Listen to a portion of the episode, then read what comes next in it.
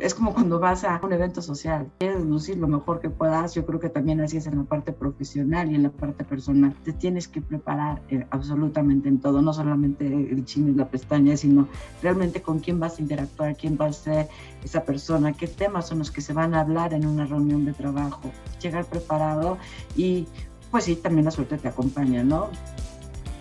Mujeres y Dinero con Gabriela Huerta.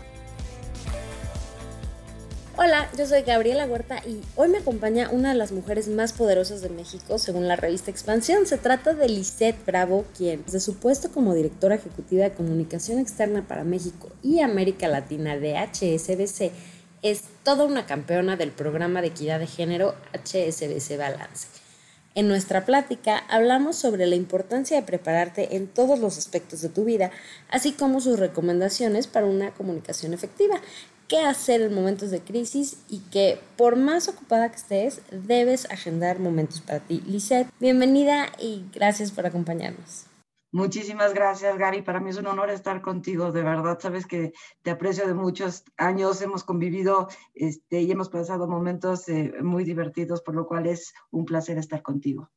El placer es mío, Lisette, y quisiera empezar con una frase del científico francés Louis Pasteur que dice que la suerte solo favorece la mente preparada. Cuéntanos, ¿cómo es que te preparas día a día para los retos que enfrentas? yo creo que es el compromiso y la pasión con lo que haces las cosas. Yo creo que soy una apasionada de la vida, soy una apasionada del trabajo y, y, pues te preparas para cada una de las reuniones que vas a tener, te, te preparas eh, para alguna entrevista, te preparas para un webinar que tú vayas a dar, pero también, por ejemplo, los que vienen y nos enseñan, ¿no? Hemos invitado a gente, eh, por ejemplo, estuvo con nosotros también la ministra en retiro, Margarita Luna Ramos, a dar un tema de, eh, el tema del voto de la mujer en el 65 aniversario que se celebró, que por primera vez votó la mujer en México. Pues tienes que, estudiar todo lo que viene, el tema que estás este, eh, proponiendo estudiar a la persona que va a venir a dar la plática, no podemos este, pasar como ignorantes. Entonces, eh, pues yo creo que la preparación es fundamental para cada cosa que hagas. ¿No? Es como cuando vas a, a, un evento social, te pones y pues, quieres lucir lo mejor que puedas, yo creo que también así es en la parte profesional y en la parte personal, te tienes que preparar eh, absolutamente en todo, no solamente el chino y la pestaña, sino realmente con quién vas a interactuar, quién va a ser esa persona, qué temas son los que se van a hablar en una reunión de trabajo, llegar preparado y pues sí, también la suerte te acompaña, ¿no? Va, este, hay gente que a lo mejor tiene mucha suerte, eh, pero creo que aquí lo más importante es prepararse, prepararse, prepararse, siempre, en toda actividad que tengas en la vida. Prepararte para poder tomar las oportunidades que lleguen. ¿no? Exactamente, es como un atleta, o sea, no es nada más fuerte llegar que corrí hoy porque me comí una barrita de proteína, no, es prepararse para llegar al objetivo, para llegar a la meta. Lo mismo en tu vida personal, lo mismo en tu vida profesional. Tienes que prepararte en cada reunión que tengas. Y hablando de metas, ¿alguna vez dijiste que habías llegado a tus metas y tus sueños laborales desde muy joven? Platícanos del camino que tomaste para llegar hasta donde estás hoy. Mira, yo me acuerdo que mi sueño, sueño, sueño, sueño alguna vez era como hay una película muy simpática que está en la universidad que era con Harrison Ford y Melanie Griffith que se llamaba Working Girl, que era así como para mí de, wow, yo quiero ser así, ¿no? De, o sea, estabas en Nueva York y, y llegar a algún lugar así bastante interesante y como con el portafolio, el taco, ¿no? Bueno, era mi sueño de vida. Y dije, no, pues seguramente eso lo voy a hacer cuando ya pues, tenga como 40 años, ¿no? Y pues resulta que primero trabajé en el financiero, después en la agencia de comunicación Burson, en ese entonces se llamaba Burson Marsteller, y después entré a trabajar a otra, otra corporativo y llevaba también esta parte de comunicación. Y de repente estaba yo en Nueva York y pasaba, como le llaman en, en Nueva York, la limo, ¿no? que son estos este, autos Lincoln grandototes, y pues que llegaban por mí, me hospedaban en el Waldorf o esto, el otro, y después pasaba la limo por mí, y entonces íbamos a, a, algún desayuno con impresionistas, y íbamos a, a, Wall Street, etcétera. había cumplido mi sueño, y tenía 26 años. Entonces para mí era, bueno, ¿y de aquí a dónde? ¿No? A la luna. Pero bueno, también la vida te va dando muchísimas lecciones, no todo es para siempre, todo tiene ciclos. Mi ciclo ahí se terminó y entonces fue plantearme nuevas metas. A lo mejor seguí viajando mucho porque así se utilizaba. Esa es de las cosas que más extraño de la vida anterior, antes de que existieran estas eh, restricciones. Exactamente, estas restricciones, pero también los medios estos de, de, de, contacto, ¿no? Como el Zoom, los Teams y todos los demás este, eh, videollamadas o este, video meetings. Eh, esa parte de viajar y también la interacción con las personas es fundamental. Yo creo que es lo que más extraño. Pero bueno, te vas renovando, renovando, renovando y, y aprendí también que muchas veces cuando nos planteamos metas largas, eh, también no tienen que, o sea, para alcanzar metas largas también tienes que cumplir con metas cortas. Y yo creo que muchas veces es mucho más fácil cumplir con metas este, a corto plazo que a largo plazo. A largo plazo yo creo que el, se van acumulando como granitos de arena, ¿no? Entonces, este, al final de muchas metas, de haber alcanzado esas metas, pues estás en la mejor de las playas. acumulaste muchísimo, muchísimo, muchísimo está, pues estás en, un, estás en el mejor de los mundos y ves que tus pequeñas metas de corto plazo se convirtieron en una gran meta. Entonces, creo que plantearse metas de todo tipo, pero las también, hay que disfrutarlas. Y también una de las cosas que nos enseña la vida es que muchas veces cuando alcanzamos una, una meta de corto plazo nos aceleramos y, ah, ya sigue, ya tengo la gerencia. Uy, no, no, me sigue la subdirección. Entonces al año ya quiero ser subdirectora porque soy, soy muy poderosa y cumplí todos los objetivos. No, también hay que aprender a disfrutar cada paso que tienes, porque si no disfrutamos, no, no nos damos tiempo de, de saborear el éxito y plantearnos realmente lo que queremos. Y muchas veces podemos tomar decisiones equivocadas en el planteamiento de la siguiente meta. Entonces creo que también nos tenemos que, que asentar tantito, disfrutar del momento y decir, wow, lo logré, le voy, eh, le voy a echar todas las ganas, todos los kilos para hacerla mejor, porque mi siguiente paso es ese. Pero también hay que ser pausa, pausados, hay que pausar, disfrutar y plantear el siguiente, el, siguiente paso, ¿no? Así es. Y bueno, la comunicación ha sido una parte integral en tu vida. Entonces quisiera ver si nos puedes compartir algunos tips para ser capaz de presentar un argumento convincente o capaz de dar el mensaje de una forma correcta. Pues yo creo que es prácticamente como los principios de todo lo que es comunicación externa. Es, eh, depende de dónde vayas a estar, pero siempre llevar tres mensajes clave, tres cosas que tú quieras que se queden en la mente de la otra persona. ¿no? Siempre tienes que elegir cuáles son tus mensajes. Eh, por si vas a dar una entrevista de trabajo si estás dando alguna entrevista, ¿con qué quieres que se quede la audiencia? Son los tres mensajes que van a ser em, lo más importante de tu charla.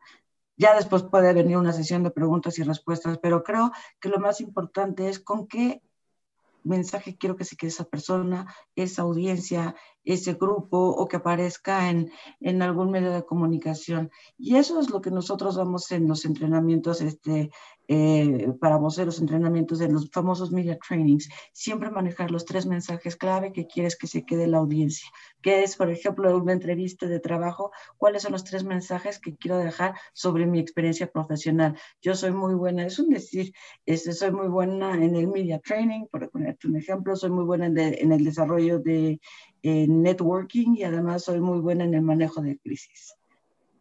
Entonces vas a llevar los ejemplos de las tres cosas y tres casos de éxito. Entonces, la persona, el, entrevistador se va a quedar con esos mensajes, que eran los que tú estabas planteando. Entonces, para comunicar también hay que estudiar y hay que estudiar cuáles van a ser tus tres mensajes y no salirse de ellos, sobre todo porque es lo que quieres que perciba la gente de ti. Y regresar si es necesario. Para y regresar, si exactamente. Si se desvía, regresar, regresar, regresar ya lo mencionaste, eres especialista en manejo de crisis en tu plano laboral, pero ¿cómo te enfrentas a una crisis tú como persona? Para empezar, nunca te imaginas, puedes detectar más o menos cuando viene una crisis o sabes que se está preparando alguna información que te pueda afectar a nivel reputacional. Por lo regular, las crisis son en viernes, justo cuando estás empacando tus cosas para salir a tu casa y empezar a disfrutar del fin de semana. ¿Por qué? ¿Quién sabe? pero ya parece, este, parece broma, ¿no? Pero así sucede, o los fines de semana, cuando estás disfrutando lejos de la oficina y no te llevaste la computadora. Eh, casualidades de la vida, ¿no? Entonces, ¿cómo te preparas? Pues primero que nada tienes que ver cuál es la información que se está manejando, cuál es la fuente de la información, porque también tienes que ver por dónde viene la información y quién está divulgando o en qué se está basando y posteriormente pues evaluar cómo lo vas a estar manejando. Dependiendo de crisis, hay crisis que se pueden manejar pues un pequeño grupo y hay veces que a nivel corporativo, y no lo digo por el banco, sino digo por cualquier empresa, eh, se crean los comités de crisis, ¿no? Entonces se tiene que evaluar, se tiene que tener un comité, se le asignan responsabilidades a cada quien y pues muchas veces en el área de comunicación carga con la responsabilidad de los mensajes precisamente a comunicar y son mensajes que tú elaboras porque son mensajes que tienes que dar en ocasiones dependiendo de la magnitud, eh, ya sea únicamente a través de medios de comunicación, también a empleados, a, los diferentes stakeholders de la compañía, que pueden ser eh, clientes, autoridades, este, comunidad en la que trabajas, que puede ser una crisis dentro de una de una planta, por ejemplo, o sea, puede haber algún incidente, eh, entonces que afecte a la comunidad, una fuga, algo, entonces tienes que tener, ahí también tienes que tener este, eh, relación con las autoridades, con el presidente municipal o con la delegación. Entonces, todo lo que son tus stakeholders, todo lo que son tus audiencias, las tienes que mantener informadas diciendo que tienes el control de la situación. Y pues, este, te digo, todo depende de la magnitud, es como vas escalando también las responsabilidades, ¿no? Si se puede reservar a nivel gerencial, dirección o cuando ya se tiene que eh, subir un poco más. Y yo creo que pues dentro de una crisis lo más importante, y lo digo también para cualquier empresa, es defender la reputación de la marca.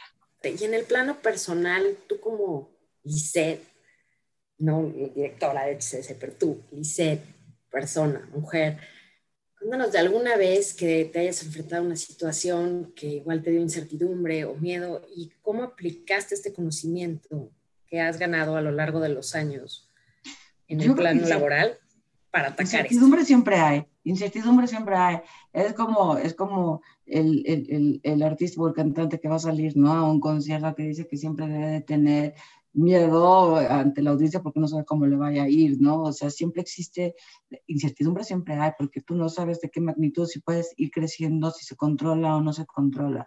Yo creo, mira, todas las crisis son distintas, pero el manejo o el, el, el flujo de lo que lleva una crisis puede ser similar. Hay veces, eh, hay veces que se puede brincar algunos pasitos y vamos allá. Yo creo que lo primero que tienes que hacer es pues calmar, porque además como tú estás manejando la comunicación, lo que tienes que demostrar es tranquilidad. No imagínate manejando comunicación y llegar a todo, pues no van a decir. Es como este, el doctor que llega a, a operar todo nervioso, pues no va a servir, ¿no? Le va a temblar la mano. Mejor otro. Sí, mejor otro doctor, pues así que traigan otra persona en comunicación que sepa guardar el template y este, sobre todo que tienes que ser muy frío. Tienes que ser muy frío para evaluar cuáles son los mensajes correctos, cómo vas a hacer para, para evitar que esto siga creciendo y sobre todo pues transmitir tranquilidad de conocimiento que, que tienes, ¿no? Y pues eso es lo que vas adquiriendo con mi experiencia. Ah, no significa esto que vas a tener el control absoluto de la crisis siempre, que lo vas a, que la vas a matar en una hora, no, hay crisis que pueden durar mucho más tiempo, semanas, pero sobre todo aquí lo más importante es tranquilidad y sobre todo ver el bosque completo, ¿no? No concentrarte nada más en un momento de la crisis en este árbol, sino ver el panorama completo para ver cómo lo vas a solucionar por acá, por allá, por acullá. Entonces, sí tienes que ir cerrando todas las pinzas para que no, no haya ningún...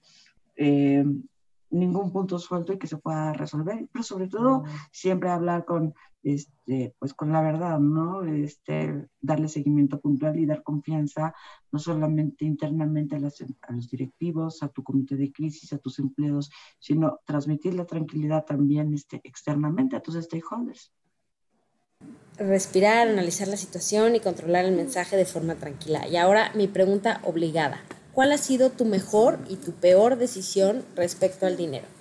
Yo creo que la, pues, no, no, afortunadamente no he tenido, porque todo lo que soy una persona muy consciente en lo que puede gastar y en lo que no puede gastar, ¿no? O sea, yo creo que, yo creo que la mejor, la mejor decisión es cuando además de que puedes tener algún ahorro, eh, puedes tener un, es cuando, cuando compras algo que, que te arranca lo mejor de tus sonrisas y puede ser de verdad desde un helado que se te antojaba, que dices, por fin me lo pude comer, hasta a lo mejor cuando te compras, tienes la oportunidad de comprarte un auto o cuando te compras este, tu casa eh, o tu departamento, lo que sea. Yo creo que el dinero mejor invertido es el que te saca lo mejor de las sonrisas o lo mejor, el mejor dinero invertido es cuando puedes apoyar a alguien que lo necesita.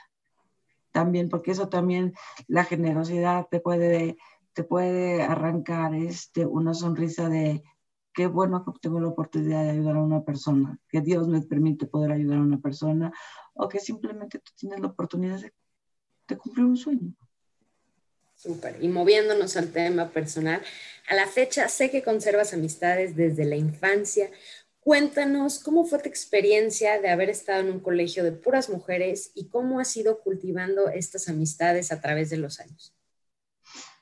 Es curioso porque como que todos tenemos nuestros momentos. Yo me acuerdo que cuando salí este, del Oxford precisamente, yo pensé que, pues ya me iba a meter a la universidad y dejé de ver a mucha gente pues por algunos años, eh, porque me enfrasqué tanto en la universidad, después me enfrasqué tanto en mi carrera, eh, que dejé de ver gente, pero bueno, ahora sí que las redes sociales nos han permitido volver a, estar juntos. Y yo creo que lo más importante siempre es cultivar la amistad. Eh, sí, sí tengo amistades de muchísimos años y también sigo generando amistades nuevas. Eh, pues es que sentirse acompañado muchas veces nos, nos, olvidamos que nuestras amigas o nuestros amigos van a ser nuestros hermanos también de la vejez, ¿no? Entonces tienes tus hermanos que, que afortunadamente tienes por familia, bueno, algunos dirán que no, pero yo sí, afortunadamente tengo un hermano, pero pues también él tiene su propia vida, ¿no? Y también tienes amigos de vida, tienes otros hermanos que van a te van a ayudar también, pues a darte un consejo, que te van a acompañar en, tu vida personal y también en tu vida profesional. Entonces, es que yo, si algo de las cosas que valoro muchísimo es la amistad y estar en contacto con todos me encanta. Padrísimo. Bueno, además de tu hermano, también sé que eres muy cercana con tus padres. Platícanos de cómo fue la dinámica familiar cuando eras una niña. Pues yo creo que mm, muy afortunada, ¿no? Fui, fui, fui una niña muy querida, muy consentida, eh, pues para la que también le exigían muchísimo los estudios, porque pues como sabes, estudiar en el Oxford no era sencillo, nos dejaban muchísimas tareas y era, era, pues tienes que tener un compromiso este, muy fuerte ahí. Eh, y sí, pues mis padres siempre han estado conmigo, eh, siempre me han apoyado muchísimo, siempre eh, con consejos en todos los trabajos que he tenido, conocen todo, este, soy muy cercana, por ejemplo, cuando tengo oportunidad de invitarlos a un viaje, también me encanta como cuando ellos me llevaban ¿no? a Disney, de repente regresar y ahora tú tener el privilegio de poderlos invitar, también es una satisfacción este, muy bonita poder corresponder, ¿no? Y esa, esa cerca, ahí es donde se genera esa cercanía de, pues, de agradecimiento de que estás donde estás gracias también a lo que ellos te apoyaron y dejaron de tener por impulsarte. Bueno, hay un, hay un dicho de que las tías son lo mejor que le puede pasar a alguien, ya que son una segunda mamá disfrazada de amiga. Pues cuéntanos, ¿cómo buscas ser un ejemplo positivo en las vidas de tus sobrinas? Fíjate que mis sobrinas no son por parte de mi hermano, casi todos mis sobrinos y mis sobrinas son hijos de mis primos o de amigos muy queridos y me dicen, este, yo digo que son mis sobrinos, ¿cómo? Es que sabes que tengo, me encanta, me encanta, me encanta tratar con los chavos. Este, yo no tuve, yo no tuve hijos eh, y pues bueno, eh, mi hermano no, no, no ha sido papá, eh, pero tener la cercanía con, pues con los, los chavos que me quieran también me, me, genera, pues también me inyecta de muchísima vida y además aprendo de ellos. La mejor parte es que no tengo ninguna responsabilidad económica más que el quererlos. Entonces, ahí eso me facilita absolutamente, me facilita absolutamente todo, pero sí, me encanta me encanta que se acerquen, que me pidan un consejo, que me pidan desde cómo se arreglan, cómo se pintan, este, se cambian el tono del cabello, este, o algunas sobrinas que tengo en Washington cuando vienen a, México, poder salir con ellas, enseñarles la vida nocturna. Bueno, me encanta, me encanta, me encanta. Convivir con los chavos. Buenísimo. Buenísimo. Y bueno, tú, como muchos de nosotras en esta pandemia, has comprado montones de cosas para tu casa. Cuéntanos de alguna que realmente haya excedido tus expectativas. O sea, que dijeras, ¿cómo no lo hice antes? La NutriBullet. La NutriBullet ya hiciste. Súper fan. ¿Y qué es lo que más te bueno, si duermo con ella, así como Teddy Bear, duermo con ella como Teddy Bear. Sí, soy súper fan. Fíjate que yo cuando veía este, los comerciales o los infomerciales, este, te decía, para eso sirve la tengo una licuadora. Eh, pero ya me puse a un régimen especial este, durante la pandemia, eh, muy, muy de proteínas y todo, y pues me di cuenta que lo que tenía no era suficiente. Dije, voy a intentar con la NutriBullet. Bueno, ha sido lo mejor que, me, o sea, la uso dos veces al día, este, en las mañanas, en las noches, este, todos los días, todos los días la uso. Es, es, e, es la mejor adquisición de la pandemia. Buenísimo. Una NutriBullet. Habrá que probarla. Y la gente que te conoce sabe que eres un amante del buen comer, pero platíquenos, ¿cuál es tu platillo favorito? O sea, si tuvieras que solo comer una cosa de ahora en adelante, ¿qué sería? Ay, la pancita. Amo el menudo, amo el menudo. O sea, no sabes, soy mega fan. Eh, si pudiera comerlo yo diario sería inmensamente feliz. Así picosito, picosito, me encanta, me encanta el menudo, pero bueno, tengo que cuidar el colesterol. Pero es uno de mis platillos favoritos, son de las cosas que, que si no engordaran podría comer absolutamente diario, si no representara tanto pues colesterol y todo lo que conlleva, se me hace exquisito y eso, eso podría comer diario. Hay muchos platillos que me gustan, eh, pero procuro cuidarme, ¿no? y hablando de cuidarte, ¿Cuál es tu régimen? O sea, ¿qué es lo que haces? Sé que antes de la pandemia igual hacías un poco de box, pero ahora qué estás haciendo y de qué tienes ganas de hacer una vez que pasa esta situación? Volver a boxear. O sea, la parte de box extraño muchísimo lo que le llaman el golpe, el manupleo, lo extraño muchísimo porque eh, sacas muchísima tensión, sacas muchísimo estrés. No precisamente porque te estés imaginando la cara de una persona, de tu ex o de eh, alguien en especial, alguien que te caiga mal en el momento, sino eh, la fuerza que utilizas para golpear te ayuda muchísimo a relajarte, a soltar el estrés, sudar muchísimo. ¿Qué estoy haciendo actualmente? Hago muchísimo ejercicio funcional con sombras de box, sobre todo para no perder la, eh, la habilidad de los golpes, de los seis básicos, este, golpes básicos del box, eh, pero lo sigo haciendo con funcional y bueno, ahora con estos horarios que a veces te permiten a veces estar un poco más de tiempo en casa es cuando aprovecho esos ratos libres para, para dedicar más a, a la parte este, de ejercicio funcional y sombras, lo intercalo con sombras. Y además del box, ¿qué otras cosas has extrañado hacer? Ay, salir con mis amigas y mis amigos a restaurantes. O sea, esa parte de la vida social, de poder estar en una terraza, este, tomándote una margarita, de ver a mis amigos, este, a ustedes, de estar conviviendo.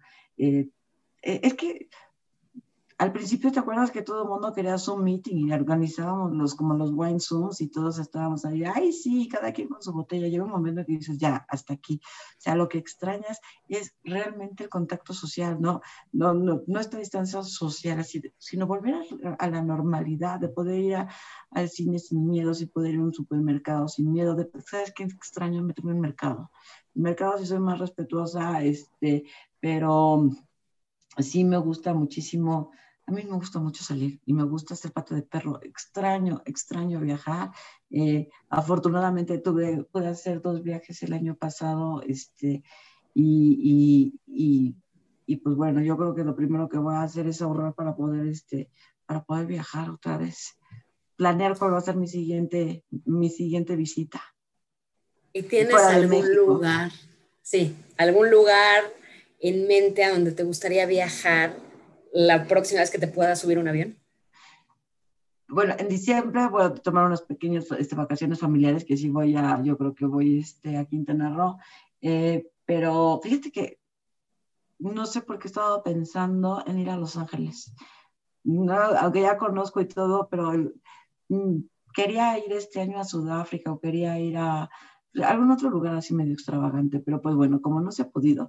Y, eh, yo creo que eh, pues los próximos viajes, este, de que, que existe esa recuperación, tenemos que ser más precavidos en todos los aspectos, en la parte eh, salud y en la parte económica. yo creo que sería Los Ángeles. Se me antoja regresar. Hace mucho tiempo que no voy, me sí me gustaría regresar, ver cómo está Rodeo Drive, pasar por, este, pues a lo mejor por esta carretera interestatal número uno y recorrer, ¿no? Esa parte de carretera que es linda, linda, linda. Ay, qué bonito. bueno, también sé que te gusta mucho leer, entonces quería ver si nos puedes dar alguna recomendación de algún libro que te haya marcado o que hayas estado recordando o leyendo últimamente, que nos cuentes por qué Sí, fíjate que eh, sí, sí me gusta leer muchísimo, pero yo creo que uno de los libros que más me ha gustado últimamente y que me gustó mucho, este, El hombre que amaba los perros, se me hace gran, gran este, novela.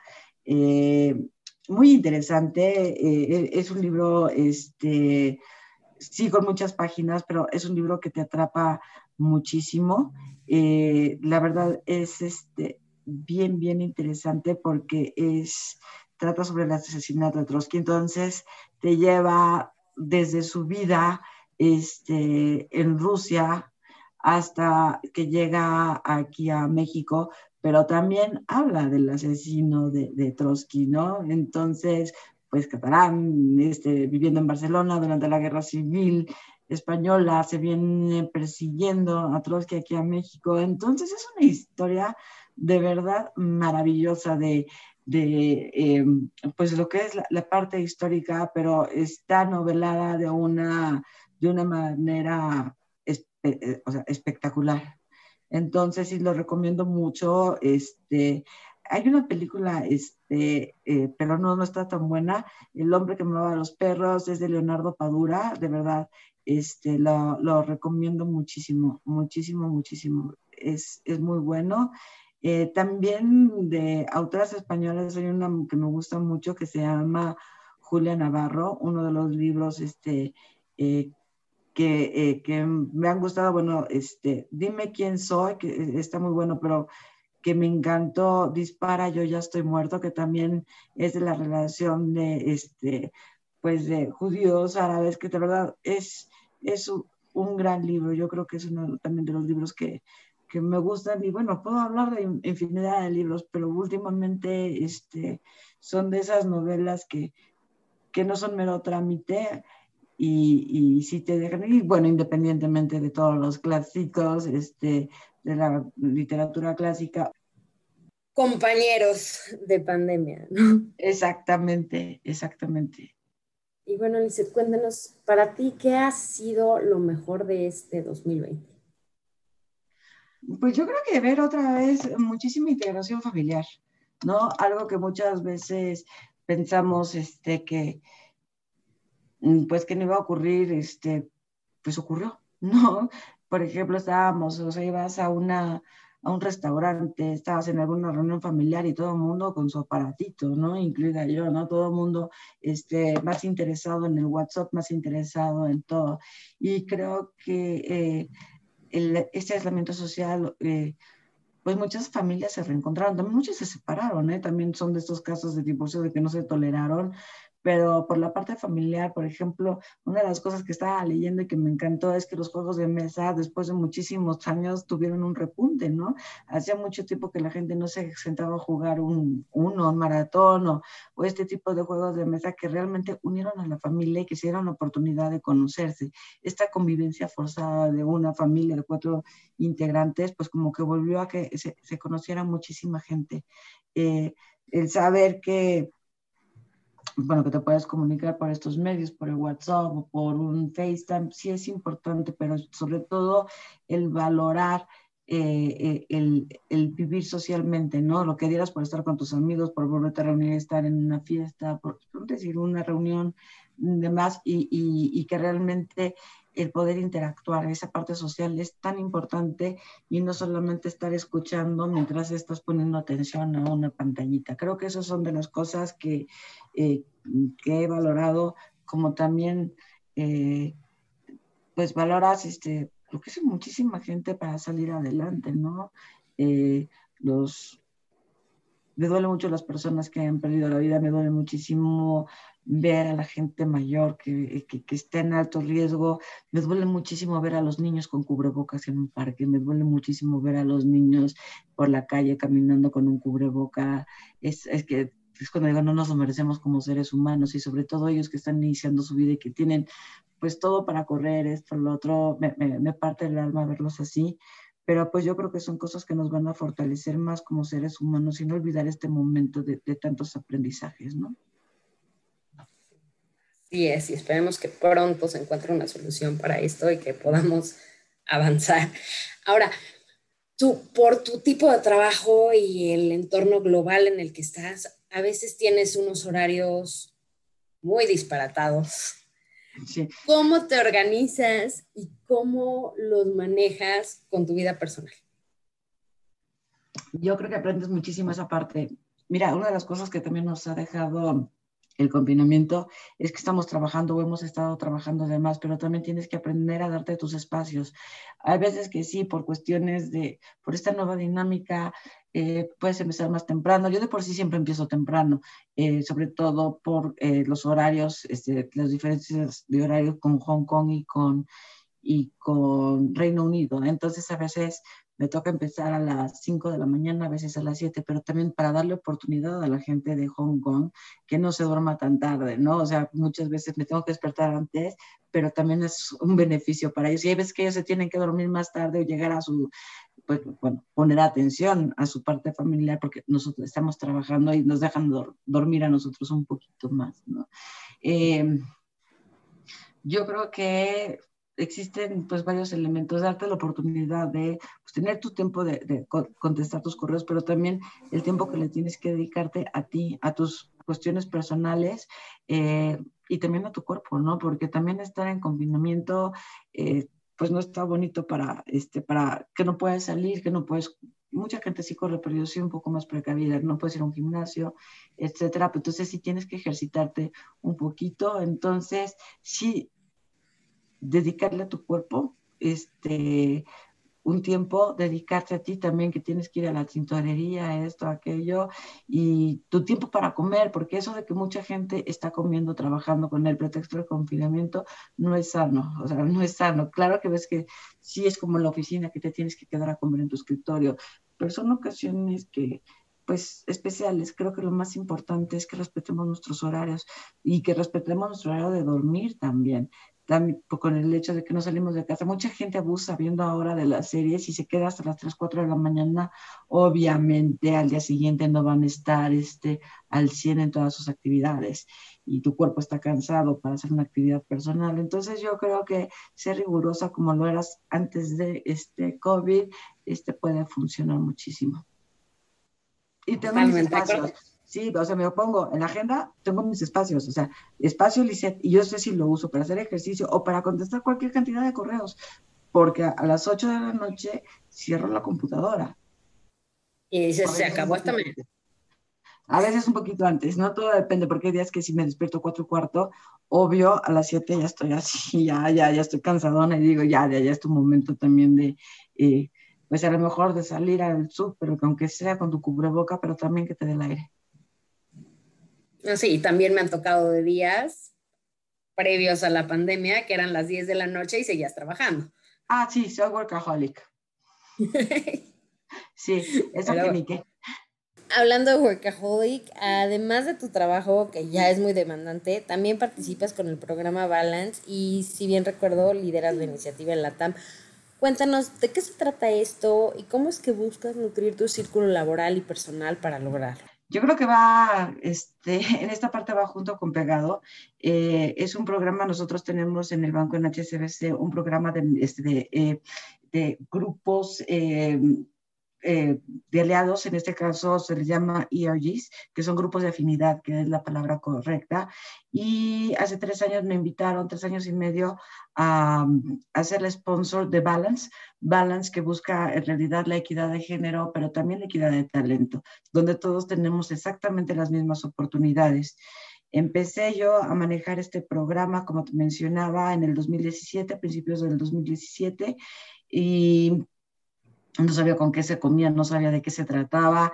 Eh, tuve algunas reuniones con Londres, me fueron guiando. Eh, este es un programa que este año cumple 10 años a nivel mundial en el grupo, en el grupo HCBC.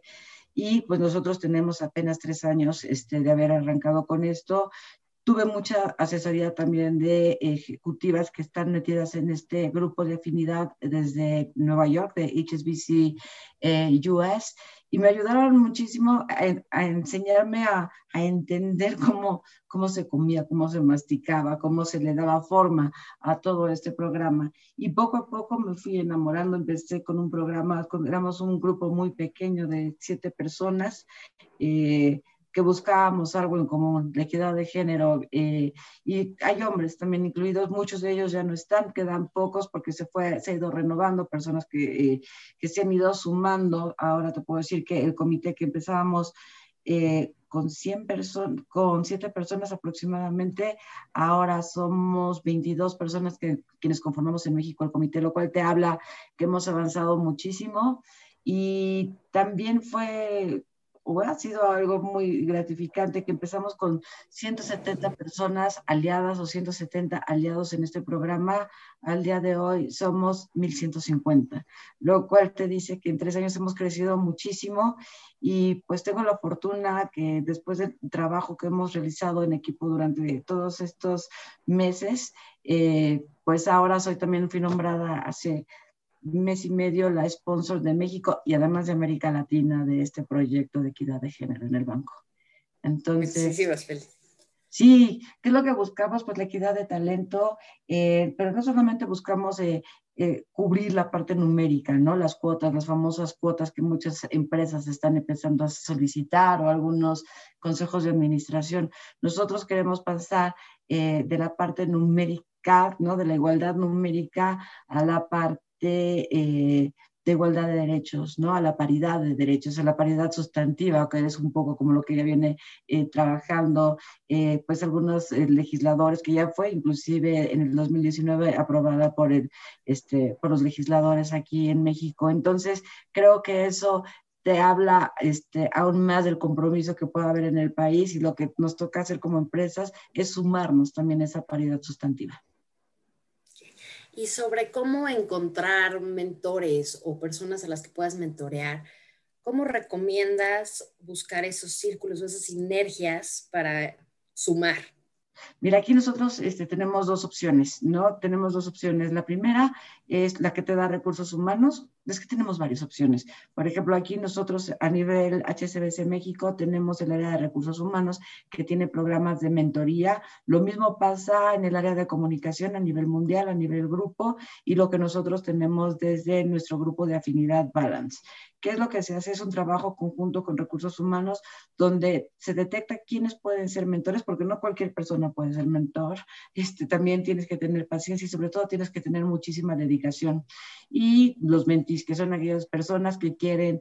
Eh, pues tener, seguir todo este proceso de desarrollo este, de carrera.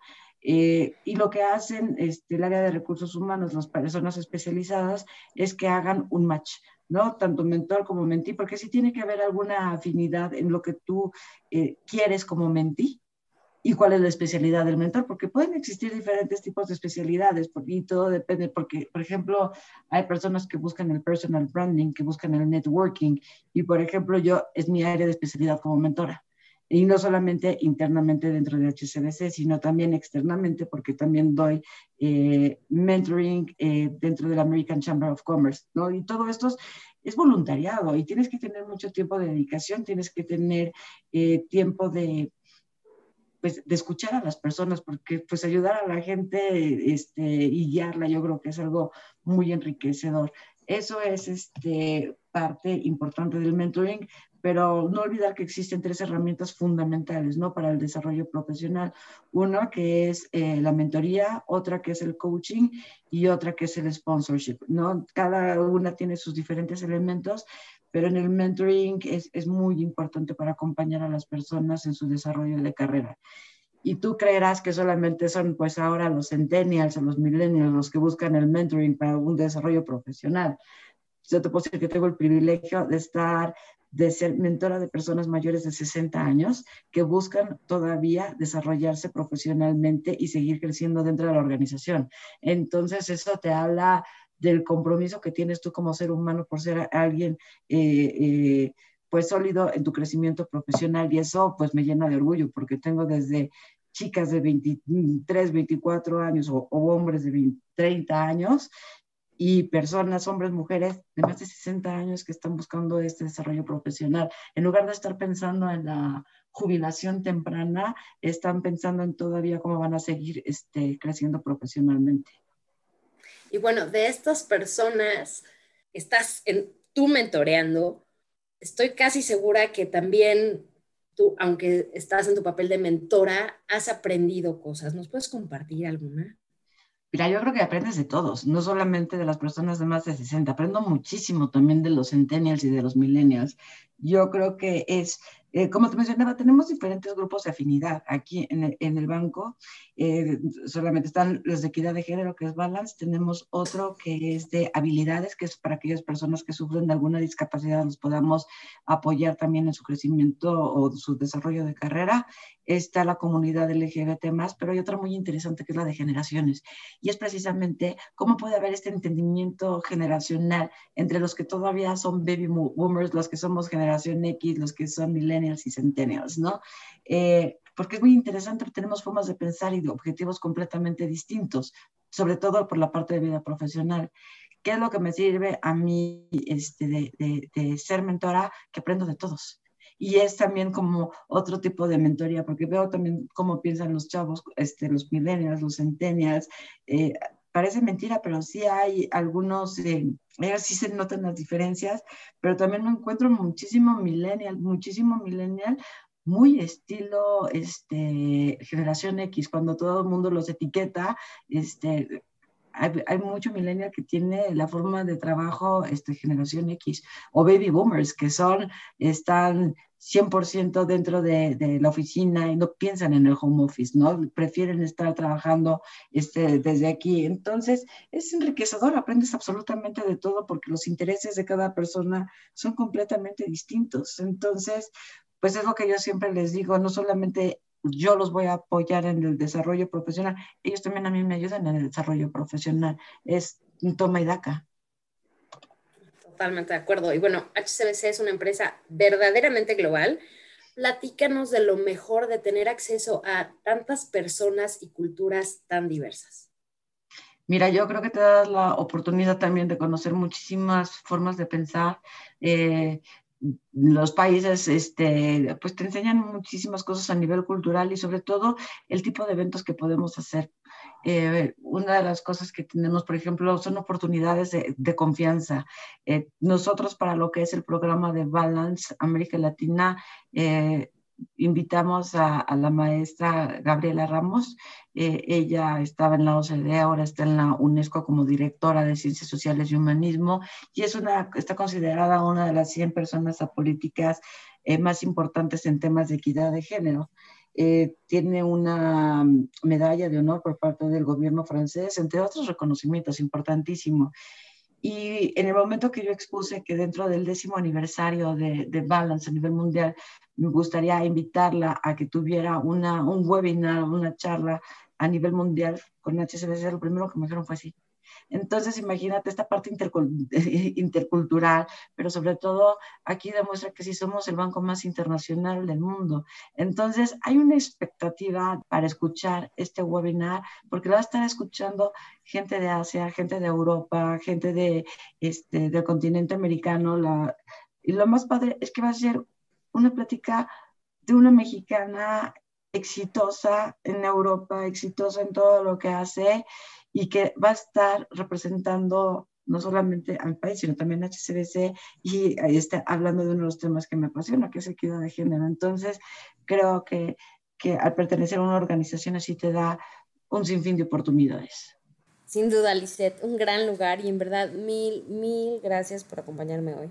Al contrario, Gaby, agradecerte infinitamente esta charla que de verdad estuvo muy, muy dinámica, muy linda, que me hiciste recordar muchísimas cosas y sobre todo poder compartir esta experiencia personal, porque creo que lo más importante y que siempre los digo en la mentoría es compartir, que nos, no, no hay que ser egoístas en, en, en, lo que son los conocimientos, no ser egoístas en lo que es la, la experiencia, porque hay que ayudarnos entre todos, no solamente la parte de sororidad de mujer a mujer, sino también mujer-hombre, que las partes también enseñar, ¿no? Y, estábamos acostumbrados antes de este tema de equidad de género, que, que nosotros nos decían a las mujeres, aprende de él para que seas como él, para que crezcas y llegues donde está él. Y creo que ahora también tenemos la oportunidad de que las mujeres le enseñamos a ellos para que crezcan como nosotros. Y todo esto es a través del intercambio de experiencias, de ideas y de, y de conocimiento. Apoyarnos de humano a humano. Exactamente, exactamente. De nuevo, muchísimas gracias y también a ustedes por escucharnos. Yo soy Gabriela Huerta y los espero la próxima semana aquí en Mujeres y Dinero. No olviden suscribirse y si pueden calificar este podcast, se los agradeceré un montón. Hasta la próxima. Mujeres y Dinero con Gabriela Huerta. El podcast sobre las mujeres en el top.